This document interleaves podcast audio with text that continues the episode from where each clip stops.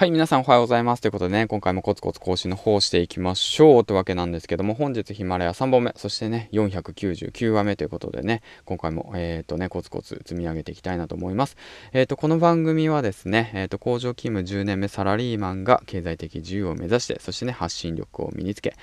でね、えっと、まあ、声でね、皆さんと一緒につながって新しいムーブメントを起こそうというね、番組でございます。はい、というわけなんですけども、うん。まあ、気づけば499とかでね、もう少しで、まあ500、まあ1000本までの折り返しですね。まあ別に1000本がね、まあすごい大きい目標ってわけじゃないんですけども、まあ気づいたら1000本いってたよね、みたいな形がね、一番僕にとっては理想かなと思っております。はい、ということでね、まあ今日も明るく楽しくポジティブに配信の方をしていきたいなと思うんですけども、えっ、ー、と、今回なんですけどもね、えっ、ー、と、ヒマラヤの方の再生数の伸びとね、あとはそうですね、そのヒマラヤ、先月のまあ振り返りも含めですよね。うん。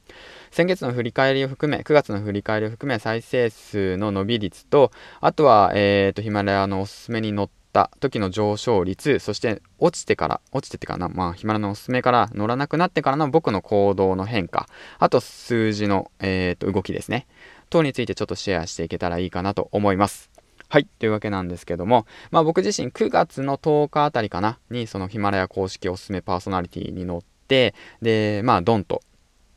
僕のね、えー、っと、まあ番組が載ってからというものを数字がね、バンと上がって、うん。で、今までがだいたい120から150ぐらいだったのがほぼ倍になりましたね。300から350ぐらいになって最高ランキングが16位と、うん、わけで、で、フォロワー数、フォロー数、再生人数数ともに全て上昇という形でね、おすすめに乗る効果が、効果抜群っていうことでね。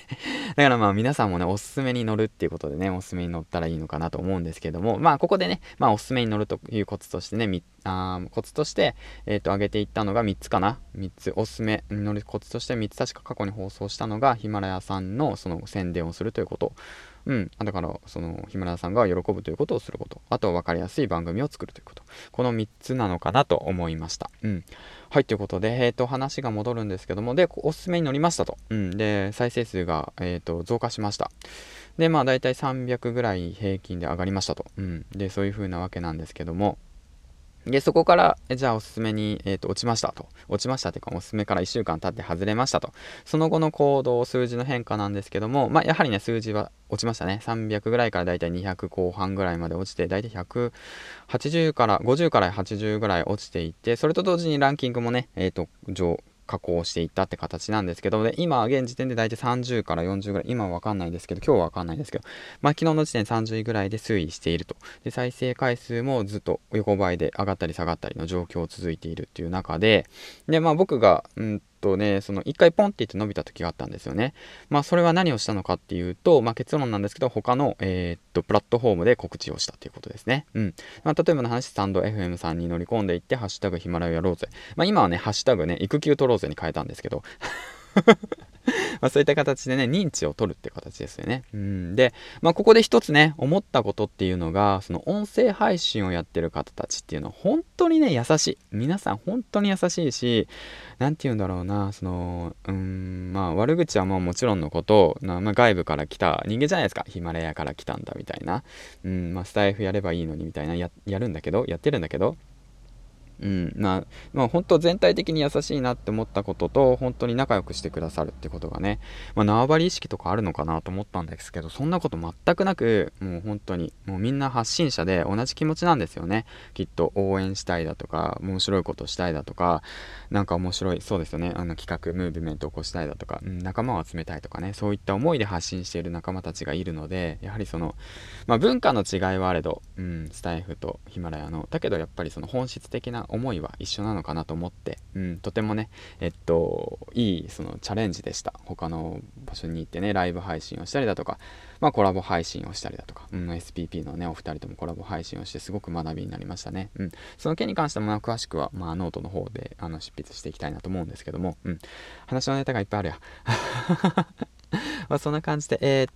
と、おすすめに降りてから、そうやって僕は行動していったのと、あとはその、まあ先生が言っていたように、あの、マイデンティス先生が言ってたように時間帯を意識したりだとか、あとはそれツイッターの使い方ですよね。ツイッターを上げて、でそこで音声をひっつけてあげる。とかそういった細かなこととかね、ことを意識しました。うん。そしたら大体まあ、おすすめに乗る前の自分は大体100から200ぐらい前後だったのが、今となっては200から300ぐらい。大体倍ですよね。上がった推移でやっていって動いていきましたっていう形ですね。うん。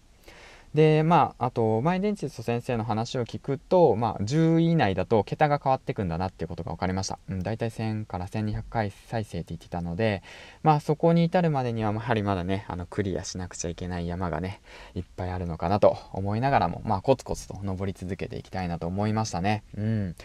まあそうなんですよ。だからまあ今僕がだいたい200から300再生、フォロワー数の方が平均で2人から3人ぐらい増加。とてもすごい嬉しいことですよね。うん、面白い日本語使ったけどね、今。うん、だから、まあそれも踏まえて、うん、や、コツコツ登っていこうかなと思いましたね。うん。だからまあ今回のお話をまとめていくと、おすすめに乗りましょうっていうことと、それによって再生数が伸びますよっていうことで最、えー、でおすすめに降りてからの行動としてはしっかりと SNS を利用して告知しましょうっていうことですよね。うん、で発信内容に関しては一つに絞って発信した方がいいのかなとは、まあ、まあ僕自身ねあの改めて思うんですけどもそれはねやはり発信していって徐々に変えていけばいいのかなと思います。いろんなことを経験してチャレンジしていってで自分にねその合う発信内容っていうのが見つかってくるはずなので,、うん、でそういったものを意識してやっていきましょうねということについてお話ししていきました。はいということでね、まあ、今回は少し長くお話ししたんですけどもえー、っとですね、で、まあ、499話目ということで、次回の放送で500目ということでね、節目を迎えるわけなんですけども、今一度ね、その振り返りとともに、なぜ音声発信をするのか、んと僕はどこを一体目指しているのか、ということについてね、改めて復習して、えー、発信していきたいなと思います。改めて自己紹介ですね。はい、ということで、500話いったんで、改めて自己紹介の方をね、500話目でしていきたいなと思います。はい、ということでね、次回の放送でお会いしましょう。銀ちゃんでした。最後までご視聴ありがとうございました。お仕事頑張ってください。バイバイ。